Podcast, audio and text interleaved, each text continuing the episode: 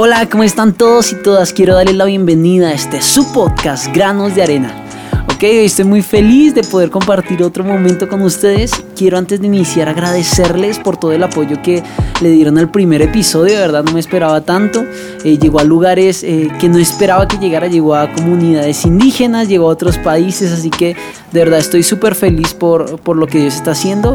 Y bueno, vamos por más, vamos por más. Y si eres nuevo acá y no has escuchado el anterior, bueno, pues ve y lo escuchas después de este mensaje. Pero espero que este te pueda gustar muchísimo. A mí este es un tema, el tema que vamos a tocar hoy es un tema que me apasiona muchísimo. Eh, porque nace una pregunta que eh, me surge bastante y es, ¿por qué personas que aparentan tenerlo todo viven una vida vacía al final del cabo y terminan pues en diferentes cosas? Hoy hablaremos de esto.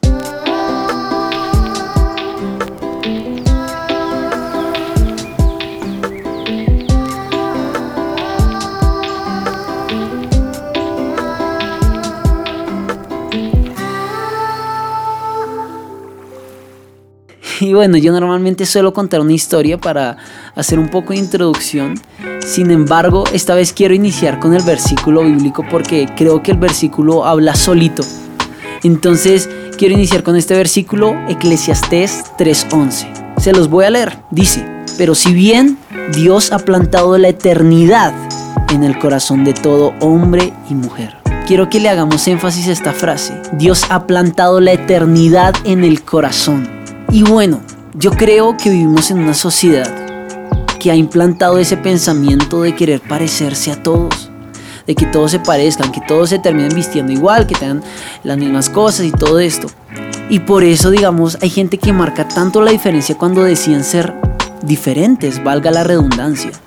Eh, yo creo que la sociedad ha implantado ese, ese pensamiento de querer satisfacernos con todo, con todo con el sexo descontrolado, el alcohol, las drogas, la música, eh, la comida, con un montón de cosas. Digamos algo que les comento de verdad, y es que yo cada vez, yo cada vez quiero una mejor cámara. Los que me conocen a mí saben que yo amo las cámaras. Yo de verdad soy un geek en las cámaras. Yo, yo me conozco casi todos los modelos de casi todas las marcas y yo eh, las especificaciones, esto, esto, esto.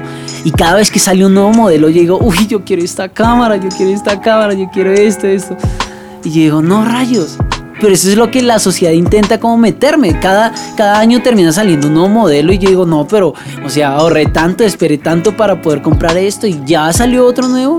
Y eso es lastimosamente lo que la sociedad ahí por debajito uno le va metiendo ese pensamiento de que uno necesita ir renovando y renovando y renovando para poder llenar aquellos vacíos obteniendo aquel como espíritu de poderse sentir completo, de que uno pueda decir, uy, compré esto, tengo esto, tengo esto. Pero quiero que le hagas énfasis a la frase que leímos, porque Dios ha plantado la eternidad en nuestros corazones. Y Dan, yo sé que todos los que me escuchan sabemos un poquito de matemática. Les quiero poner este ejemplo. Yo tengo una botella vacía de agua que dice eh, un litro, ¿sí? O sea, el tope es un litro.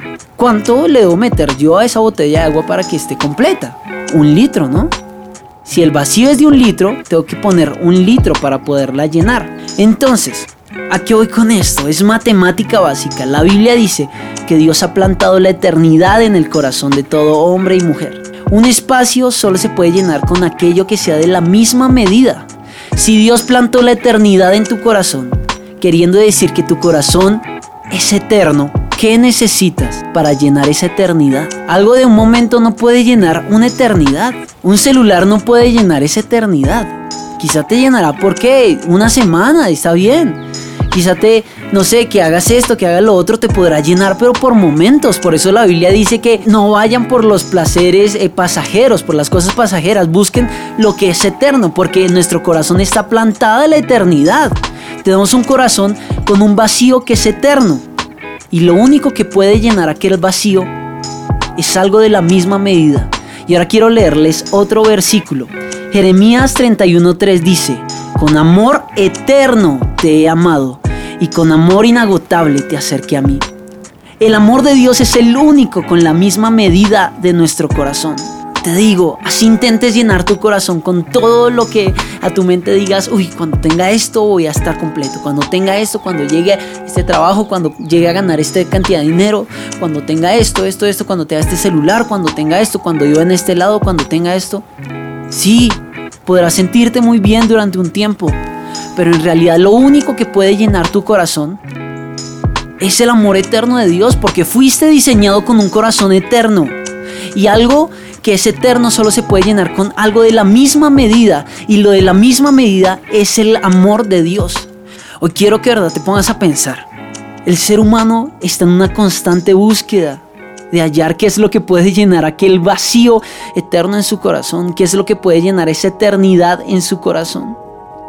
Y a lo largo de la historia se han intentado distintas maneras la ciencia, la tecnología, los bienes materiales, la ayuda social, las drogas, el alcohol, la música, el cine, el arte, el deporte, la comida y muchas más.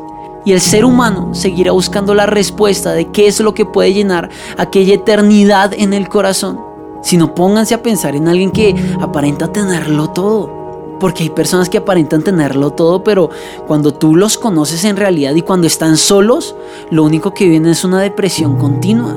Porque han estado buscando en otras cosas que jamás van a poder llenar aquel vacío. Y bueno, eh, quisiera contarte esta historia. Esta es la historia de un papá y un hijo. El papá era un rico, magnate, tenía muchísimo dinero y todo su dinero prácticamente lo invertía en su hijo y en el arte. Él tenía las mejores obras de arte, eh, los mejores cuadros, Picasso, Monet, Rembrandt. Él tenía muchísimas, muchísimas pinturas que costaban millones de millones de millones de dólares. Y este hombre lo que más amaba era su hijo y el arte. En eso gastaba toda su fortuna. Resulta y pasa que el hijo creció y el hijo se enlistó a la guerra.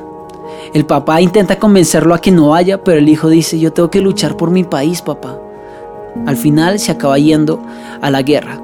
Allá conoce a un amigo, quien se transformaría en su mejor amigo, y una noche el amigo y él hablan intentando despejarse de todo lo que está sucediendo en la guerra. Y el hijo le comenta al amigo que su papá es un amante del arte, y el amigo dice, ah, pues a mí también me gusta mucho el arte. Y yo sé dibujar, yo sé hacer retratos. ¿Qué te parece si, si te hago un retrato? Hazte ahí y yo te hago un retrato. Entonces el amigo le hace un retrato al hijo. Al pasar el tiempo, el hijo muere en la guerra. Le llega la noticia al padre de que su hijo había muerto y el padre se llena de dolor, se llena de tristeza. Eh, meses después termina la guerra y llega el amigo y toca la puerta del padre. Y dice, eh, Señor, yo era muy amigo de su hijo y durante nuestra estancia juntos en la guerra, eh, yo le hice este retrato. Él alguna vez me comentó que usted es un amante del arte y que le gusta muchísimo el arte y, y sé que usted lo amaba muchísimo a él y solo tengo este pequeño detalle para usted, espero que le guste mucho. El papá lo pone en la sala donde todo el mundo lo pueda ver. Él cada vez que pasaba por ese lugar recordaba a su hijo. El tiempo pasa y el padre muere. Se hace una subasta donde se pondrían todas las pinturas del padre, donde se venderían los mejores de los mejores cuadros. Venían personas muy ricas de todas las partes del mundo, buscando comprar aquellos cuadros que costaban muchísimo dinero. Lo curioso es que la subasta inició con el retrato del hijo, algo que nadie esperaba. Y el subastador inicia, ¿Quién da 150 dólares? Nadie responde. Bueno, ¿quién da 130 dólares? Nadie responde. ¿Quién da 100 dólares? Levanta por allá atrás la mano un señor que dice, bueno, sé que no es el mejor cuadro entre todos estos, pero sé que significaba mucho para el padre y lo quiero comprar por eso. Entonces yo doy los 100. El subastador dice, perfecto, 100 a la una, 100 a las dos, 100 a las tres, vendido. La subasta queda finalizada. Y todo el mundo, ¿qué pasó? ¿Qué pasó? Y el subastador toma el testamento y lo lee exactamente y dice, cuando inicie la subasta, inicien con el retrato de mi hijo. Y el que se lleva a mi hijo, se lleva todos los cuadros de la subasta. Y creo que ese es el mensaje que yo quiero que, que te lleves hoy. Dios ha puesto la eternidad en nuestro corazón El amor de Dios es lo único que puede llenarnos. Y cuando tú te llevas al Hijo, te lo llevas todo. Cuando tú inicias una nueva vida con Jesús, te llevas todo. Y quiero leerte este versículo. Primera de Juan 5:12. Un versículo muy simple pero con tanta verdad que dice, el que tiene al Hijo tiene la vida, el que no tiene al Hijo no tiene la vida. Fácil de entender y esto es lo que de verdad quiero que te lleves contigo. Si te llevas al Hijo te lo llevas todo.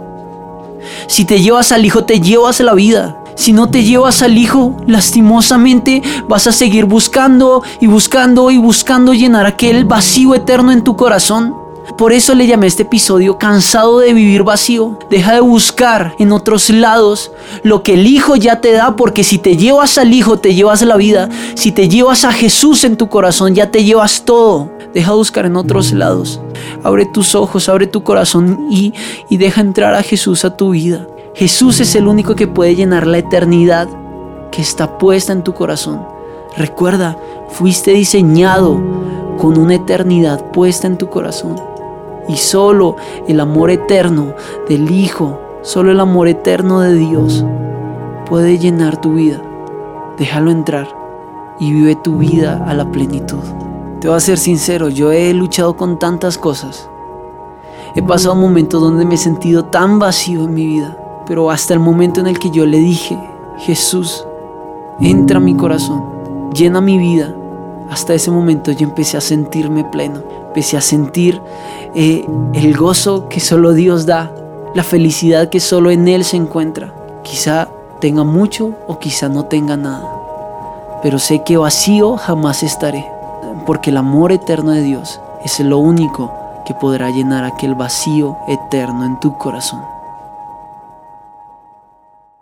Bueno, quiero agradecerles y ya para despedirme, recuerden que la otra semana vamos a tener un nuevo podcast.